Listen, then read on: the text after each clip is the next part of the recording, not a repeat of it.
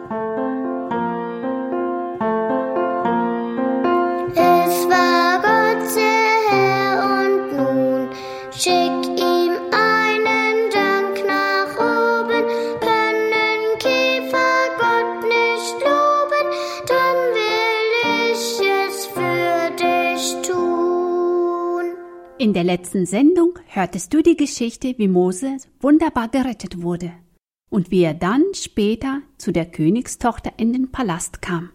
Hier im Palast lernte Mose lesen und schreiben und vieles mehr.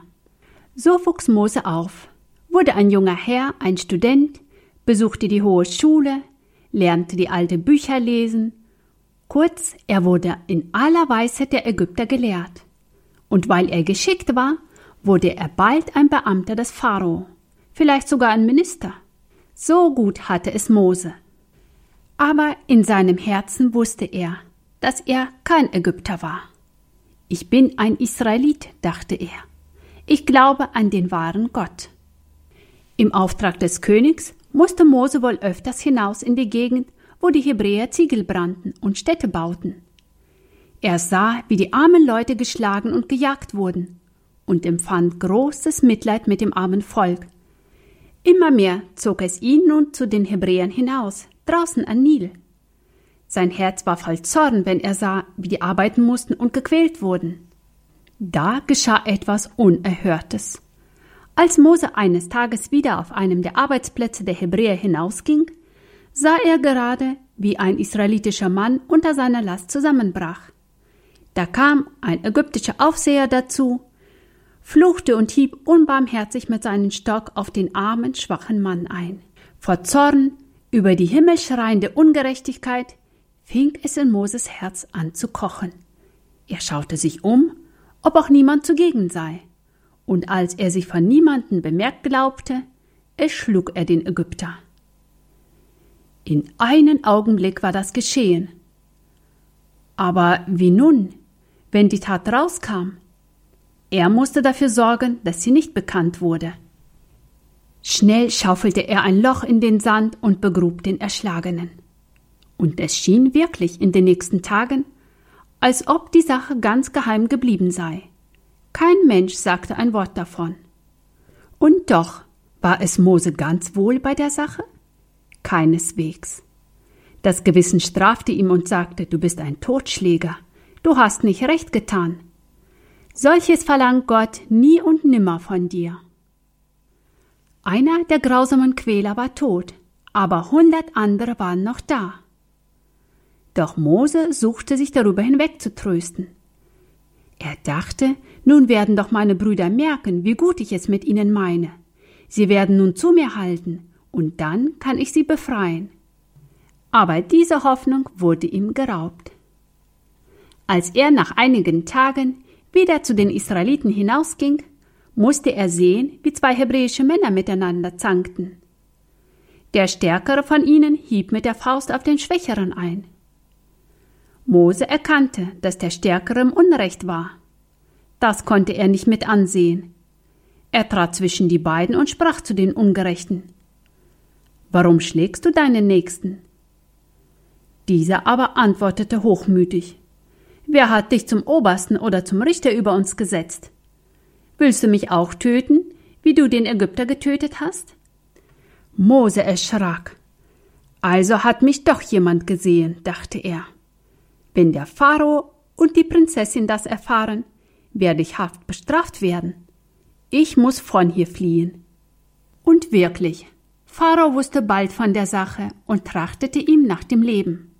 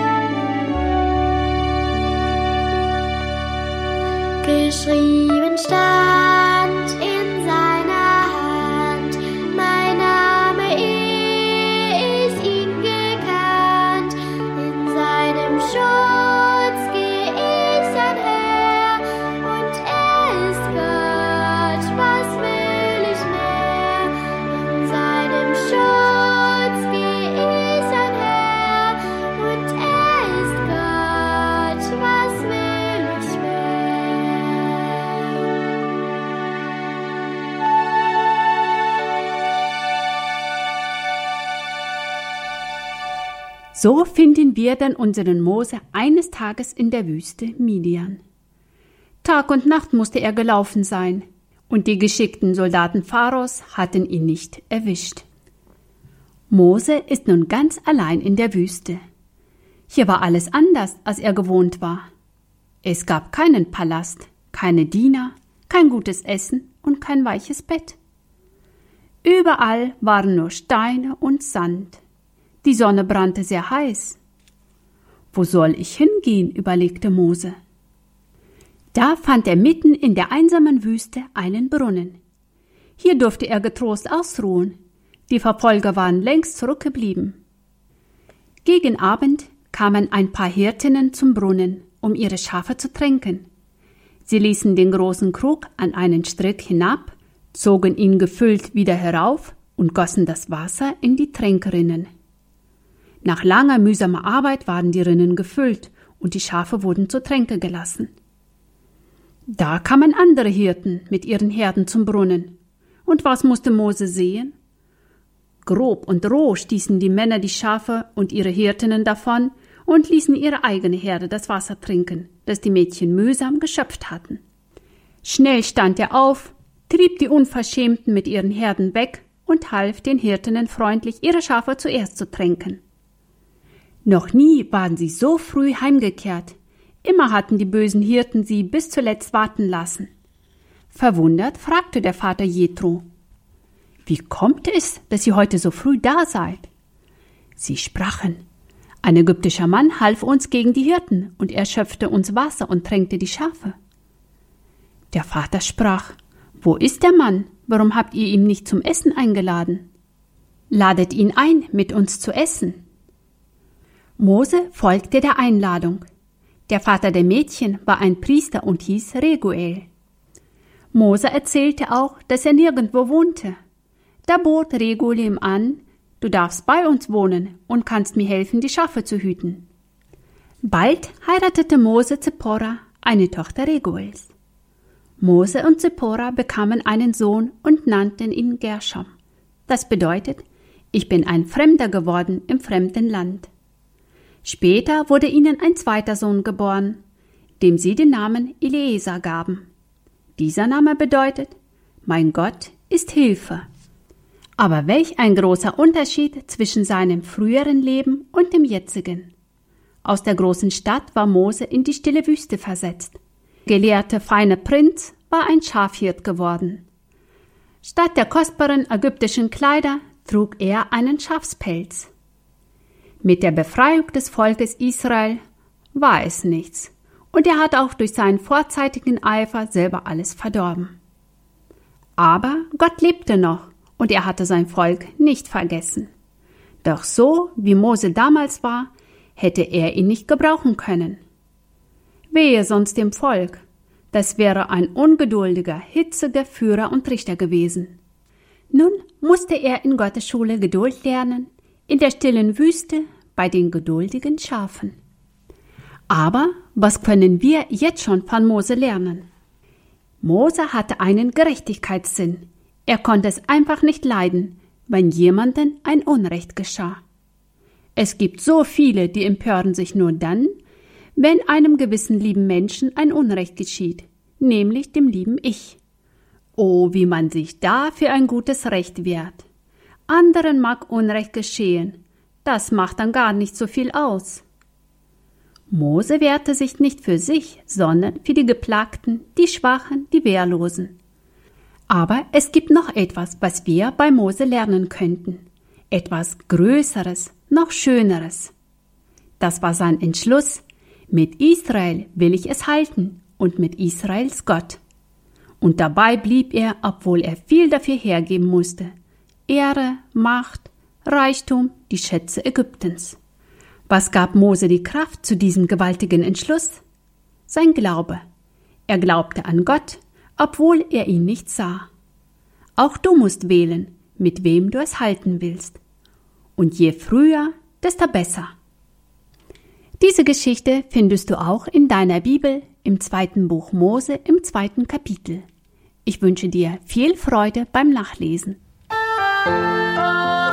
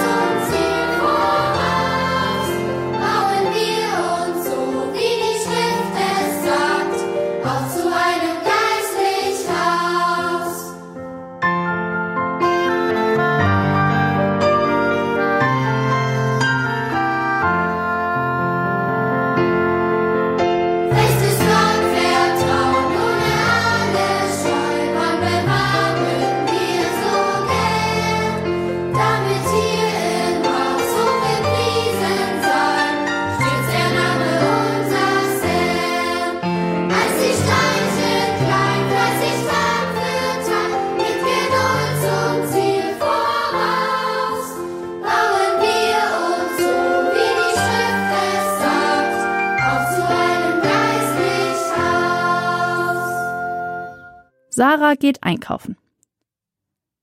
Mama, spielst du mit mir? Sarah kommt in die Küche und schaut Mama mit bittendem Blick an. Wir können zusammen die Puppen umziehen und neu frisieren. Doch Mama rührt gerade einen Kuchenteig. Heute Abend kommen Opa und Oma zum Essen, da muss ich noch so viel vorbereiten, antwortet sie. Ich habe gerade wirklich keine Zeit, aber du könntest mir ein wenig helfen. Wenn ich schneller fertig bin, kann ich nachher doch noch mit dir spielen. Oh ja, das ist toll, freut sich Sarah. Was soll ich denn machen? Kuchen backen? Oder Brote schmieren? Oder Du könntest für mich einkaufen gehen, schlägt Mama vor. Sarah ist total aus dem Häuschen.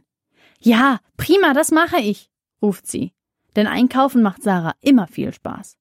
Manche Geschäfte sind ganz in der Nähe, da darf sie auch schon mal alleine hingehen. Jetzt ist es wieder mal soweit. Mama erklärt ihr, was sie braucht. Du gehst bitte zum Metzger Krüger und holst eine Fleischwurst und zehn Scheiben Schinken. Kannst du dir das merken oder soll ich es dir aufschreiben? Klar kann ich mir das merken, Mama. Ich bin doch schon acht, da brauche ich keinen Einkaufszettel. Sarah holt ihren kleinen Einkaufskorb und steckt Mamas Geldbeutel in ihre Jackentasche. Der Weg zum Metzger ist nicht weit. Sarah muss nur um eine Häuserecke laufen und über den Zebrastreifen gehen. Dann an der Apotheke vorbei und schon ist sie da. Unterwegs zählt sie immer wieder die Sachen auf, die sie einkaufen soll. Eine Fleischwurst, zehn Scheiben Schinken. Das ist ja wirklich einfach, murmelt Sarah. Und da kommt sie auch schon an der Apotheke vorbei und schaut in das große, hell erleuchtete Schaufenster. Dort sitzt in einer Ecke eine ganze Puppenfamilie. Vater, Mutter und zwei Kinder. Alle haben dicke Schals um den Hals und davor stehen kleine Fläschchen mit Arznei. Das ist bestimmt Hustensaft, kichert Sarah. Die Puppenfamilie sieht irgendwie lustig aus. Sie bleibt stehen und betrachtet sich alles ganz genau. Um die Puppenfamilie noch besser sehen zu können, beugt sie sich vor. Dann einmal zur linken Seite und wieder nach rechts. Vor Aufregung fängt sie schließlich sogar an, auf der Stelle zu hüpfen. Endlich geht sie weiter zur Metzgerei Krüger. Ding dong, macht die Ladentür, als Sarah eintritt. Guten Tag, sagt Frau Krüger, die Metzgersfrau. Sie kennt Sarah schon und ist immer sehr freundlich. Guten Tag, sagt Sarah. Sie kommt sich wie eine richtige Hausfrau vor, die ihren Einkauf erledigt. Was kann ich denn für dich tun? fragt Frau Krüger. Sarah überlegt. Was sollte sie noch mal mitbringen? Das gibt's doch gar nicht. Es fällt ihr einfach nicht mehr ein. Ähm, ähm, stottert Sarah und schaut sich hektisch die vielen Wurstsorten an. Ah, jetzt weiß sie es wieder. Ich hätte gerne eine Fleischwurst und zehn Scheiben Schinken, sagt sie und lächelt die Metzgersfrau an. Frau Krüger nimmt einen Ring Fleischwurst aus der Kühltheke und legt ihn auf die große Waage. Dann nimmt sie einen dicken Schinken vom Haken und schneidet an der Maschine zehn dünne Scheiben davon ab. Sarah schaut ganz genau zu, denn sie findet es schön, als Verkäuferin die Kunden zu bedienen. Wenn sie wieder zu Hause ist, will sie doch lieber mit ihrem Kaufladen spielen. So, das macht dann sechs Euro und zwei Cent, sagt die Metzgersfrau. Sarah greift in ihre Jackentasche, um den Geldbeutel herauszuziehen. Nanu, denkt sie, der Reißverschluss ist ja offen. Ob sie ihn gar nicht zugemacht hat? Und was ist das? Der Geldbeutel ist nicht mehr da. Sarah sucht in der anderen Jackentasche, in den Rocktaschen und im Einkaufskorb, doch nirgendwo findet sie Mamas Geldbeutel. Oh nein, ich habe den Geldbeutel verloren. Sie fängt beinahe an zu weinen. Was mache ich denn jetzt? Beruhig dich erst mal, Kind, tröstet Frau Krüger sie. Wir lassen die Wurst einfach hier liegen und du schaust zu Hause nochmal nach dem Geldbeutel. Bestimmt hast du nur vergessen, ihn einzustecken. Sarah ist sich sicher, dass sie den Geldbeutel in ihre Jackentasche gesteckt hat. Sie muss ihn unterwegs verloren haben. Traurig verlässt sie die Metzgerei. Sie hat Angst. Wenn Mamas Geldbeutel weg ist, ist das wirklich schlimm. Aber da fällt Sarah etwas ein. Sie kann doch zum Herrn Jesus beten. Er weiß, wo der Geldbeutel ist. Er kann ihr helfen.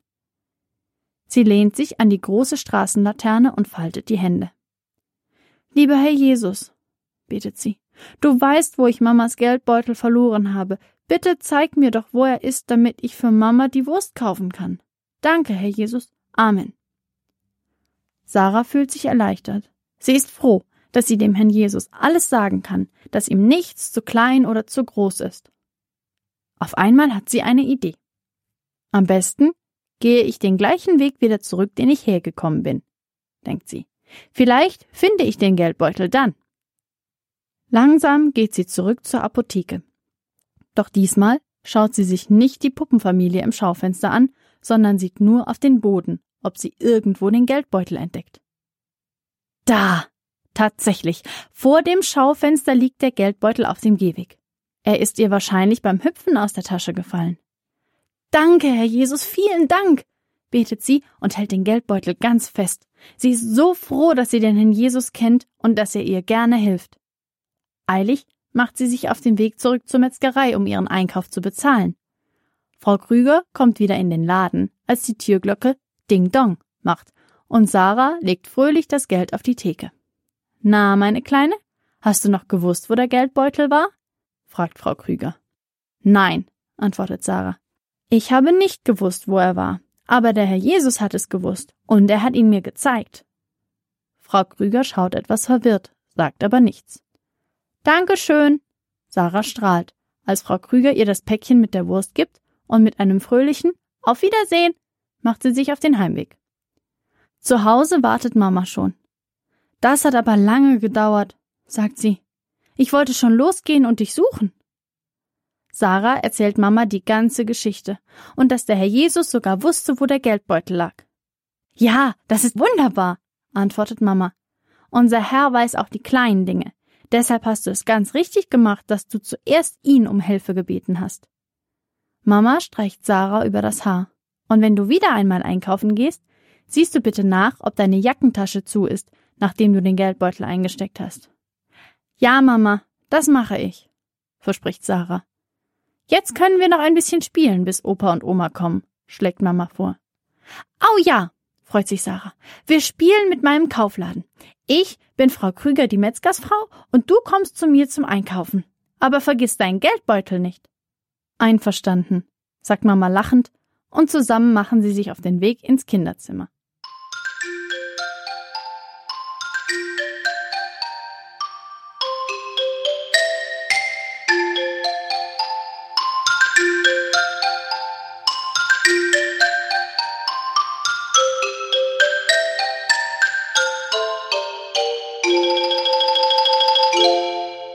Gott schaut nicht auf die Person. Weißt du was, Mama? Ich gehe nicht mehr in die Schule. Ich will nicht, rief der Erstklässler Florian seiner Mama laut zu, als sie ihm die Wohnungstür aufmachte.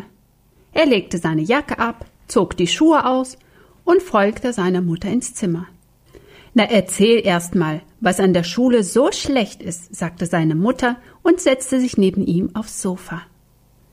Warum lässt mich die Lehrerin neben Monika sitzen? Tim hat sie neben Eugen gesetzt. Tobias darf neben der schönen Jessica sitzen. Und ich muss bei dieser Brillenschlange hocken. Ich gehe nicht mehr in die Schule. Ich will nicht mit ihr gemeinsam an einem Tisch sitzen. Was ist denn so schlimm daran? Monika ist ein nettes Mädchen. Sie wohnt mit ihren Eltern bei uns im Haus. Sie ist doch überhaupt nicht hübsch. Und dann trägt sie auch noch eine Brille mit dicken Gläsern und ihre Mutter arbeitet als einfache Putzfrau bei uns in der Schule. Heute hat sie dort den Boden gewischt. Weißt du, Florian, sagte die Mama ernst, Jesus Christus, von dem wir in deiner Kinderbibel lesen, schaut nicht auf die Person. Wie meinst du das? Er schaut nie darauf, wie ein Mensch aussieht, ob er teure oder billige Kleider trägt, welche Frisur er hat, oder welche Augenfarbe und Haarfarbe. Er liebte alle und hat sogar mit Sündern zusammen gegessen, damit auch sie die Liebe Gottes erfahren können. Du aber benimmst dich sehr hochmütig. Monika ist eine Schülerin wie alle anderen auch und hat das gleiche Recht, an deinem Tisch zu sitzen. Denk mal darüber nach. Jesus würde bestimmt auch mit ihr an einem Tisch sitzen. Natürlich ging Florian am nächsten Tag in die Schule. Aber Lust dazu, mit Monika zu sprechen, hatte er trotzdem nicht. Im Unterricht bemühte er sich, nicht in ihre Richtung zu schauen, und in der Pause beachtete er sie überhaupt nicht. So verging der September. Im Oktober wurde es draußen kühler. Trotzdem lief Florian in der Pause ohne Mantel auf dem Schulhof herum. Deshalb erkältete er sich und musste von der Schule zu Hause bleiben, ganz allein. Er hatte hohes Fieber und Schnupfen und starke Halsschmerzen noch dazu. Seine Eltern gingen zur Arbeit. Florian langweilte sich und zudem war er verärgert. Drei Tage war er nun schon zu Hause und keiner von seinen Freunden hatte ihn in dieser Zeit besucht. Bald ist Mittagspause, dachte er mit einem Blick auf die Uhr. Die Schule ist bald zu Ende. Heute wird bestimmt jemand vorbeikommen. Florian stand am Fenster und schaute traurig hinaus. Plötzlich klingelte es an der Tür. Das ist bestimmt Eugen oder Tim. Vielleicht sogar Jonas, freute sich Florian und lief zur Wohnungstür. Wer ist da? fragte er und wunderte sich über seine heisere Stimme. Ich bin's, antwortete ein dünnes Stimmchen hinter der Wohnungstür. Ich komme direkt von der Schule. Freudig öffnete Florian die Tür und sah Monika. Sie hatte eine warme Jacke an. Durch die dicken Brillengläser blinzelten ihre braunen Augen. Sie schaute ihn freundlich an. Florian stand verblüfft da und wusste nicht, was er sagen sollte. Du bist krank, nicht wahr? brachte sie endlich das Schweigen. Es ist so ungewohnt, allein am Tisch zu sitzen. Heute haben wir in Werken ein Zoo geknetet. Das hier ist für dich. Werde schnell wieder gesund. Monika streckte die Hand aus und Florian sah darauf einen kleinen grauen Elefanten mit einem winzigen aufgerichteten Rüssel. Es war, als lächelte der Elefant ihn an. Danke, war alles, was Florian herausbrachte. Das Mädchen verabschiedete sich und lief die Treppe hinunter. Gott schaut nicht auf die Person. Florian musste an Mamas Worte denken. Keiner von meinen Freunden hat mich besucht. Aber Monika, zu der ich so unfreundlich war, kam als erste zu mir. Er drehte den kleinen Elefanten in seiner Hand hin und her, schloss dann die Wohnungstür und ging ins Zimmer zurück. Seine Laune hatte sich schlagartig verbessert. Mit den Elefanten in der Hand saß er auf der Couch und dachte. Und die Brille? Die steht dir eigentlich ganz gut. Und sie hat so liebevolle braune Augen.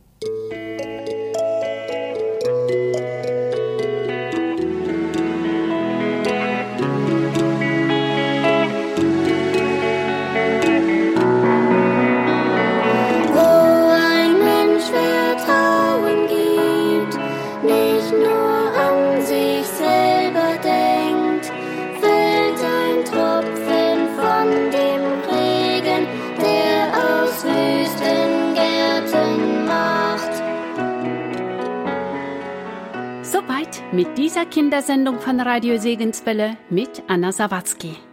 Schön, dass du dabei warst. Du hast vieles gehört und ich wünsche, dass du darüber nachdenkst und es auch anwendest. Ich lade dich ein, wieder einzuschalten, denn morgen zur gleichen Uhrzeit gibt es wieder eine Kindersendung mit spannenden Geschichten. Sei dabei und lade auch deine Freunde dazu ein.